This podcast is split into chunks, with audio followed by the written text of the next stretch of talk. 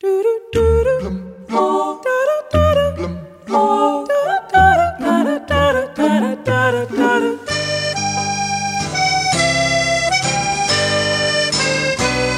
can't govern without an effective, assured majority.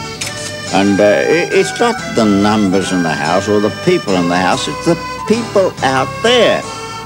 The New Zealand people. If they want me to lead a government, they'll vote accordingly. If they want that other bloke to lead a government, they'll vote for him. That's it. Em 1984, o primeiro-ministro neozelandês Rob Muldoon visivelmente embriagado, entusiasmou-se perante os jornalistas, convocou eleições antecipadas e perdeu-as.